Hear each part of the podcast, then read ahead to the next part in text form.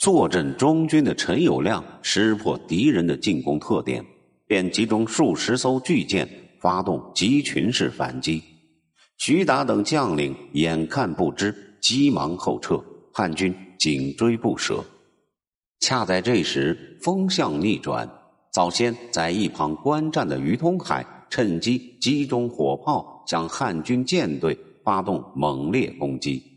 汉军二十余艘大小战舰起火沉没，出战接连失利。陈友谅大怒，他及时整顿舰队，利用自己舰船多的优势，也集中火炮猛烈攻击对方，连续击沉朱元璋大小战船数十艘。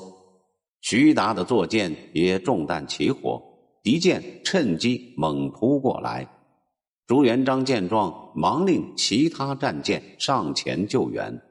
徐达换舰方才脱险，一时失去指挥能力。战斗进行到这里，双方战舰已成焦灼状态。此时，一桩几乎改写中国历史的大事发生了。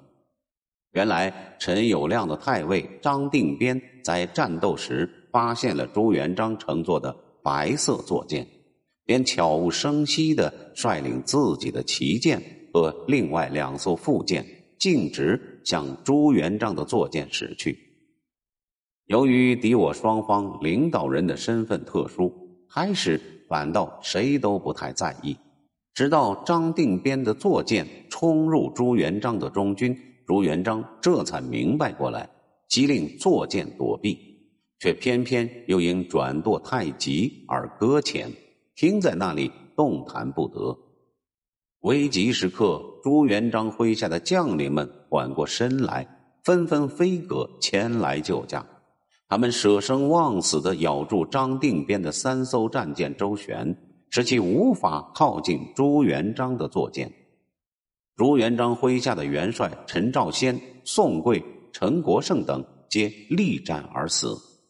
汉将陈英杰的坐舰逼近了朱元璋的坐舰，形势万分危急。紧要关头，清兵左副指挥使韩城请求假扮主公，诓骗敌人。朱元璋推辞不肯。韩城在诸将的帮助下，不由分说上前扒掉朱元璋的衣冠，换在自己身上，然后立于船头，高呼敌将，请求放过部众。说完，投水而死。陈英杰信以为真，停止攻击，而令将士打捞尸体，准备回去邀功。此间，常遇淳崔州赶到，一箭射中张定边。与此同时，于通海、廖永忠等也飞舟赶到。这些船的冲击水波，将朱元璋的坐舰重新启动，这才脱离了危险。张定边见朱元璋的坐舰走脱，又因自己中箭，只好下令撤退，却遭到于通海、廖永忠、常遇淳等人的追击。张定边有多次中箭，常遇淳在追击的过程中，其坐舰也在浅水中搁浅，幸被上风方向飘来的一艘无人破舰冲撞移位，这才转危为安。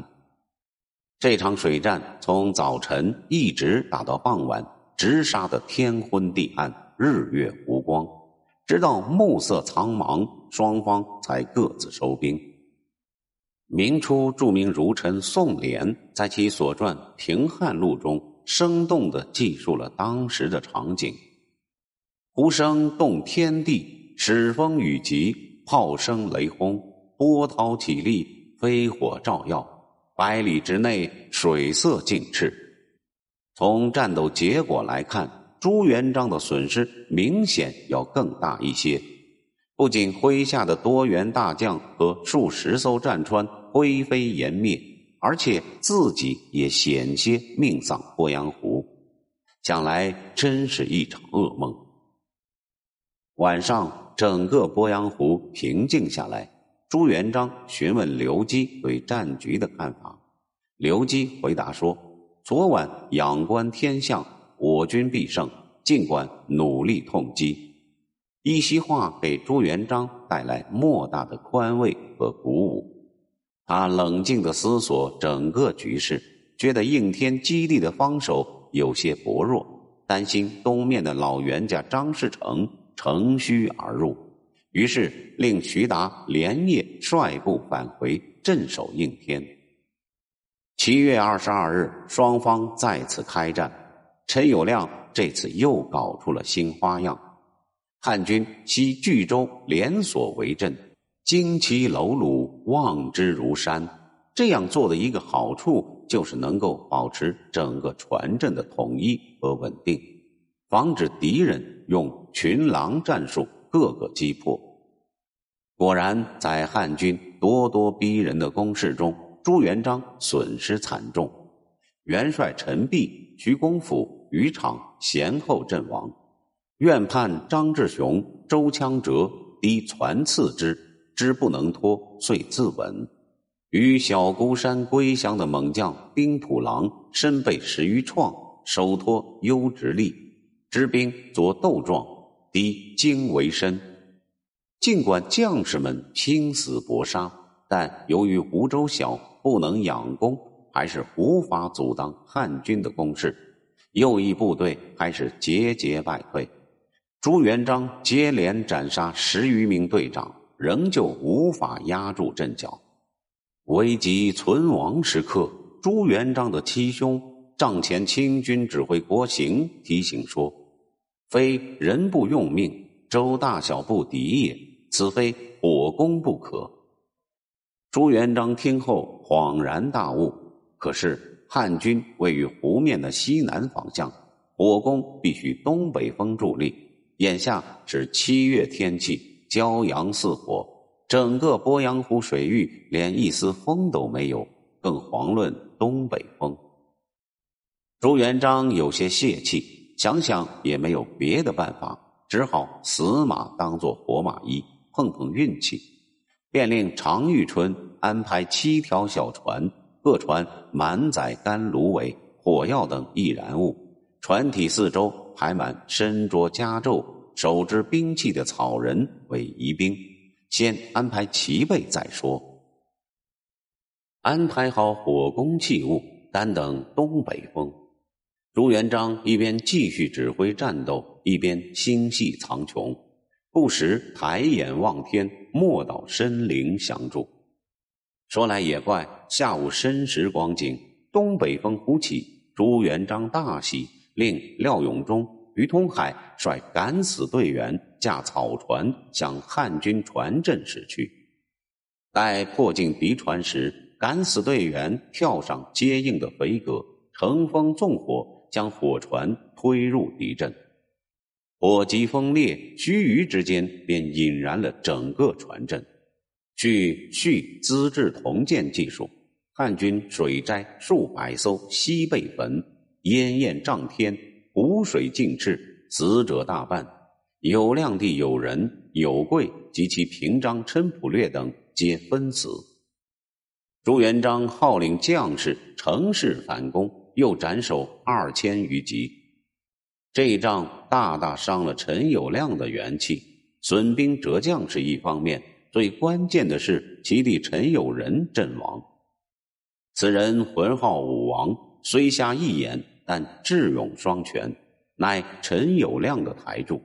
他的阵亡令友谅为之丧气。遭此重创，陈友谅仍未懈怠。次日再战，双方互有伤亡。尤其是朱元璋乘坐的白色坐舰，有数次遭到汉军的围追，处境凶险。鉴于此，当天晚上，朱元璋下令连夜将所有战船。都涂成白色，让敌人难以识别。与此同时，陈友谅也向诸将部署了来日的作战计划。他受张定边上次奇袭朱元璋的启发，决定擒贼擒王，集中火力向朱元璋的坐舰开火，先干掉朱元璋再说。七月二十四日，战幕一拉开，汉军却吃惊的发现。对手的战舰一夜之间全部变成了白色。尽管如此，陈友谅仍不气馁，坐在楼船上仔细辨认，在识别出朱元璋的坐舰之后，他指挥火力集中向他开炮。随侍左右的谋士刘基觉察出情况异常，急忙拉着朱元璋转移到旁边的另一支舰上。人刚离开，炮弹便雨点般落下，坐舰被炸得一片狼藉。远处的陈友谅乐得开怀大笑，未几却发现朱元璋出现在另一艘舰船上，不禁感到惊讶和失望。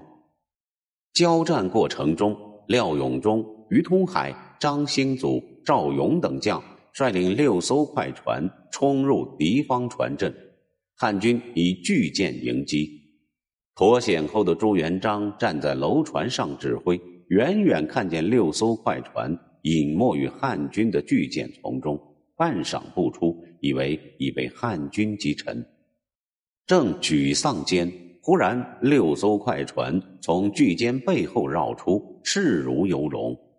吴师见之，勇气预备，合战毅力，呼声动天地，波涛起立，日为之会。吴军纷纷效法廖永忠等人，冲入敌方船阵厮杀。陈友谅因为前番对方火攻的教训，今天已不再贴锁连环。